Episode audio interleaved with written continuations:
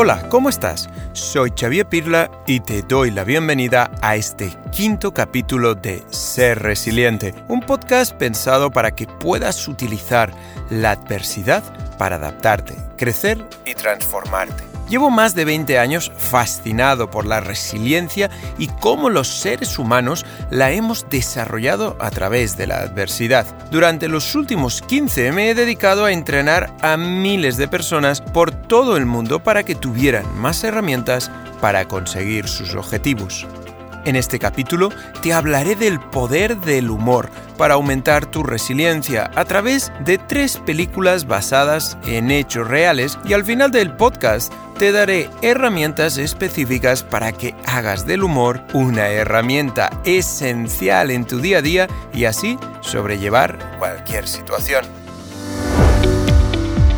Una de las películas que más me ha hecho llorar y reír al mismo tiempo es La vida es bella de Roberto Benini. En el improbable caso de que no la hayas visto, te cuento que relata la historia de un músico judío italiano que es deportado al campo de exterminio de Auschwitz, juntamente con su amada esposa e hijo. El padre consigue no solo esconder el niño para que pueda quedarse con él, sino que lo protege de las atrocidades del lugar convirtiendo la situación en un gran concurso donde el premio final es un carro blindado. En una de las escenas icónicas de la película, su protagonista, Guido Orefice, encuentra una oportunidad de acceder a la megafonía del campo de concentración y mandar en italiano un mensaje a su esposa. Buongiorno, principessa. Buenos días, princesa. He soñado toda la noche contigo. Íbamos al cine y tú llevabas aquel vestido rosa que me gusta tanto. Solo pienso en ti, princesa. Pienso siempre en ti. Y después de estas románticas palabras, salta al niño y también se va a hablar con su madre a través de la megafonía y le cuenta el concurso en el que está y sobre todo le dice algo fascinante. Le dice, papá me mata de la risa todo el rato. En otra escena, traduce delante de su hijo escondido entre los camastros las instrucciones del alemán al italiano que está dando el guarda nazi diciendo, el juego comienza ahora, tienes que sumar mil puntos. Si haces eso, te llevas a casa un carro blindado con un gran cañón. Cada día anunciaremos las puntuaciones desde ese altavoz. El que tenga menos puntos tendrá que llevar un cartel que diga tonto en su espalda. Hay tres formas de perder puntos. 1. Si lloras.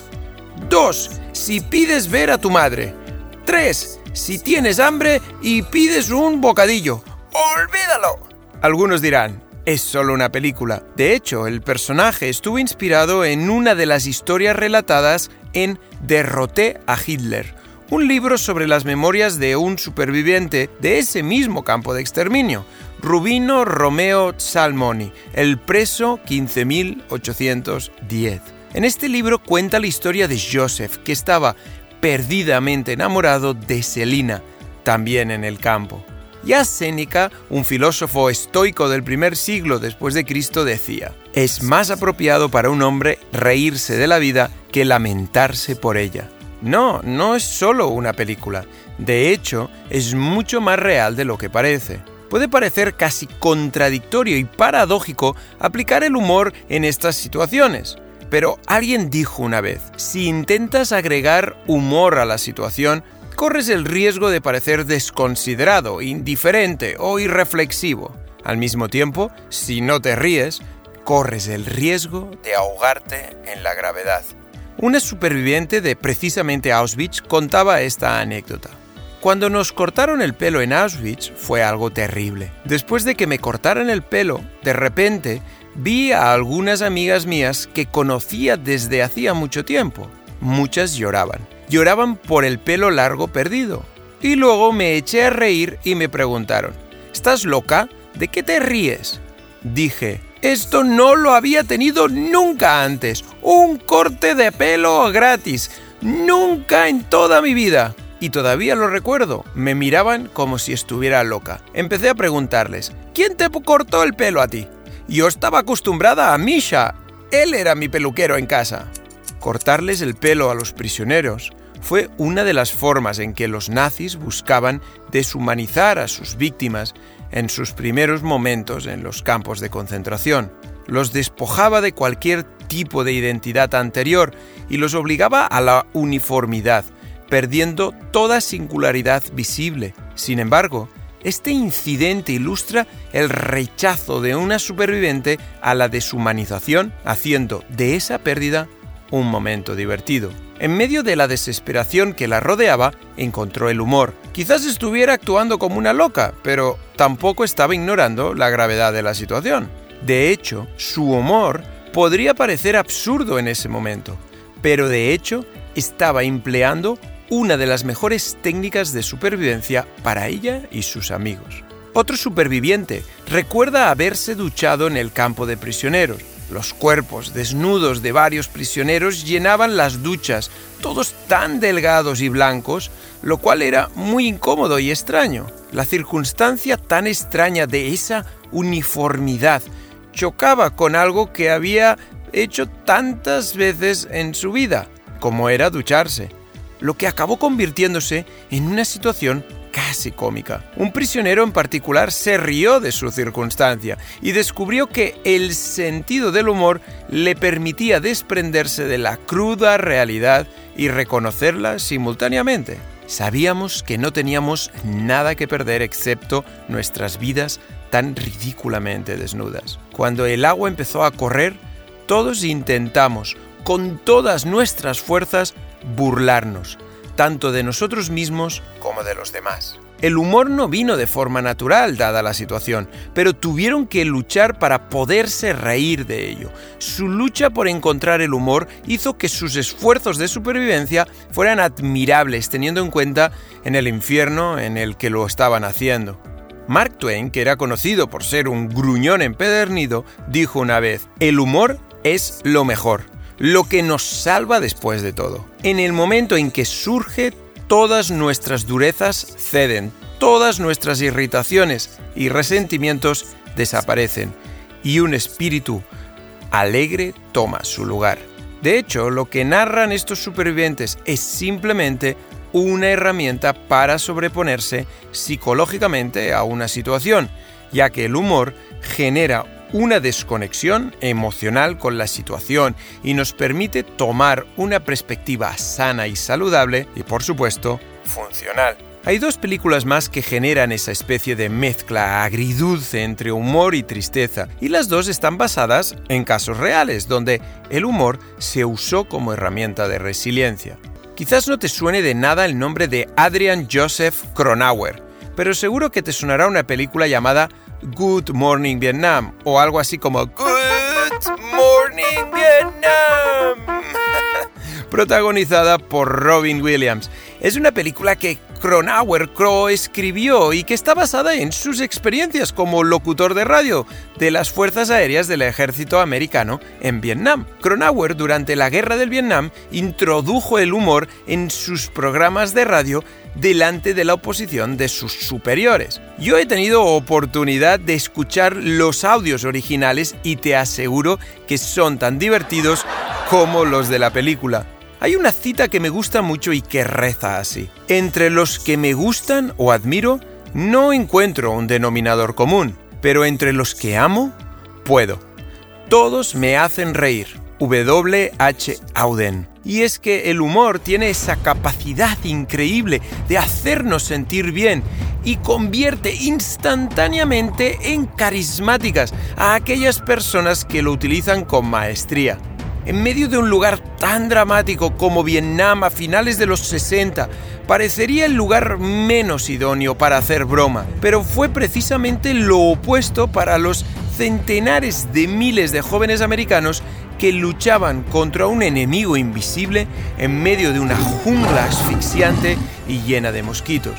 Los momentos de respiro de esos soldados estaban inequívocamente conectados a la música y sobre todo a la música rock y a ese programa donde alguien les sacaba por unos instantes del horror cotidiano. Richard Butler, el padre y co-creador de la PNL, o programación neurolingüística y que es conocido por lo memorable de alguna de sus frases que sintetizan de una manera elegante aspectos del comportamiento humano, le gusta decir, si de aquí un tiempo nos vamos a reír de esto, ¿por qué no empezamos ya? Qué idea tan simple, ¿verdad? Pero detrás tiene algo que la ciencia intenta explicar desde hace tiempo.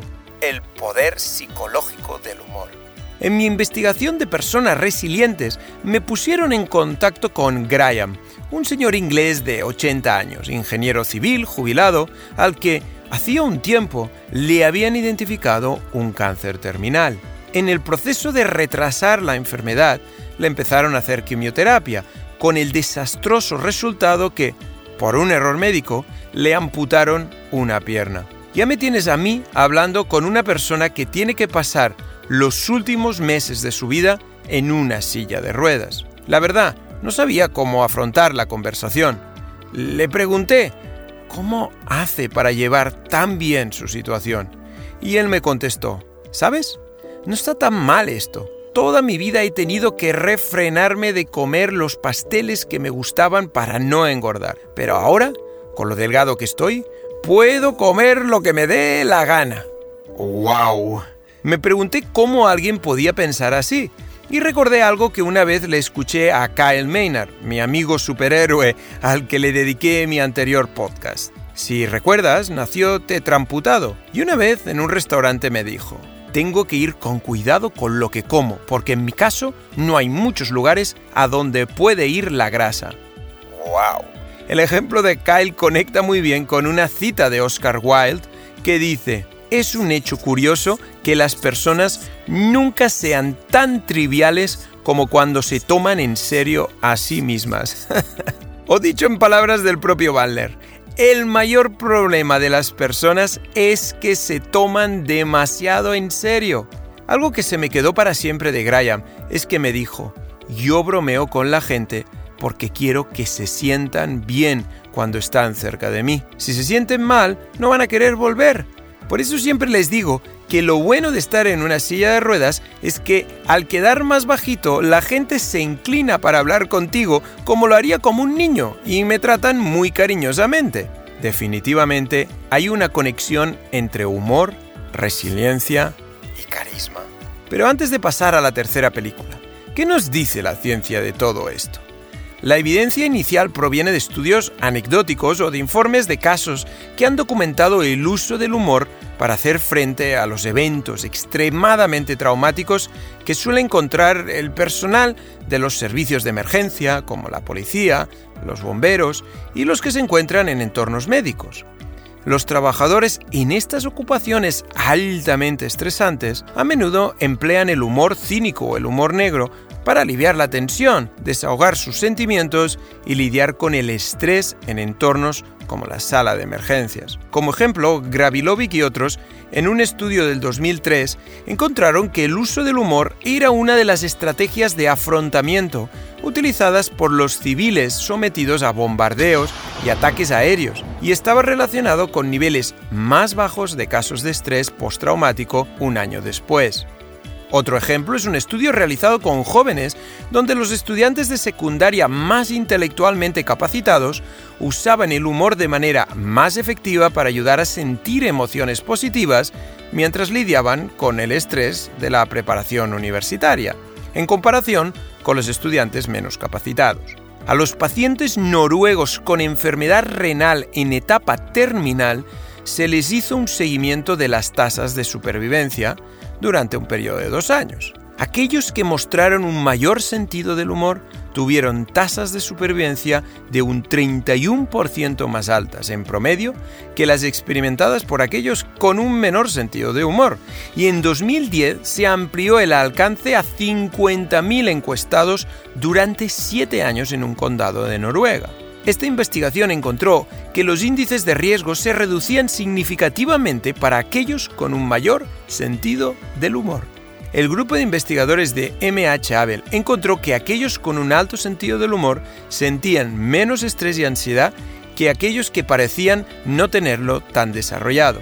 Según el investigador Peterson y sus colegas, además de ayudar a afrontar eficazmente el estrés, el humor también contribuye a mejorar cómo experimentamos la vida y a vivir más eventos positivos en ella. Frank A. Clark, abogado y político americano, tiene una cita que dice, creo que la mejor alternativa para resolver un problema es encontrar algo de humor en él. De hecho, en PNL hablamos siempre que los problemas son estado dependientes y que un cambio de estado emocional puede abrir las puertas a poder ver la situación de un modo completamente diferente. Pero no avancemos cosas. Si te parece, vamos a hablar de la tercera y última película, Patch Adams. Si una vez más no has oído hablar de esta película, déjame que directamente te cuente la historia de Patch Adams, ya que la película está totalmente basada en su vida. Su padre, un oficial del ejército de los Estados Unidos, había luchado en Corea y murió cuando Adams era un adolescente mientras la familia se encontraba en Alemania. Después de su muerte, regresaron a Estados Unidos con su madre y hermano, pero Patch se encontró con la injusticia institucional que lo convirtió en un blanco para los abusadores en la escuela. Como resultado era infeliz y esto lo llevó a ser una persona con tendencias suicidas. Después de haber sido hospitalizado tres veces en un año por querer terminar con su vida, decidió que no se mataría más a sí mismo. En 1963, la madre de Patch le llevó a un hospital psiquiátrico y allí se encontró en la misma habitación que Rudy, un hombre que sufría alucinaciones, les tenía miedo a las ardillas, era alérgico a la hierba y le gustaba comer en un ambiente casi estéril. En una de las escenas más entrañables de la película, donde Rudy está muy nervioso por las ardillas y ya que quiere ir al baño y no puede por tantas ardillas, Patch, en lugar de ignorarle o gritarle para que se callara, decide entrar dentro de su mundo y, bromeando con Rudy, empieza a entablar una batalla con las ardillas hasta que hay un punto que Rudy consigue ir al baño y de hecho le ayuda a superar sus miedos. Ahí entendió el poder de las relaciones humanas y del humor poco después se fue del hospital y se matriculó en el Colegio Médico de Virginia.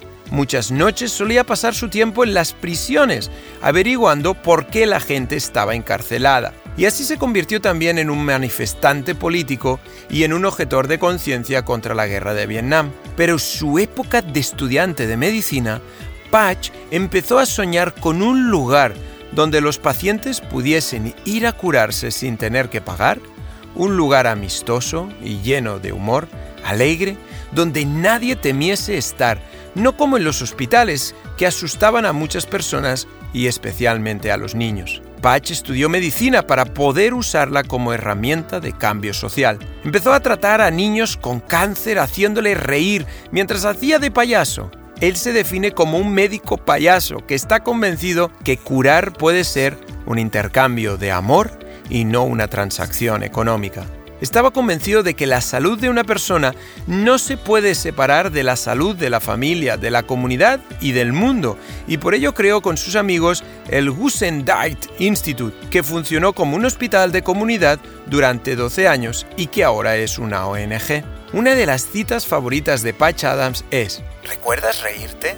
La risa mejora el flujo sanguíneo a las extremidades del cuerpo y mejora la función cardiovascular. La risa libera endorfinas y otros químicos naturales que elevan el estado de ánimo y químicos analgésicos.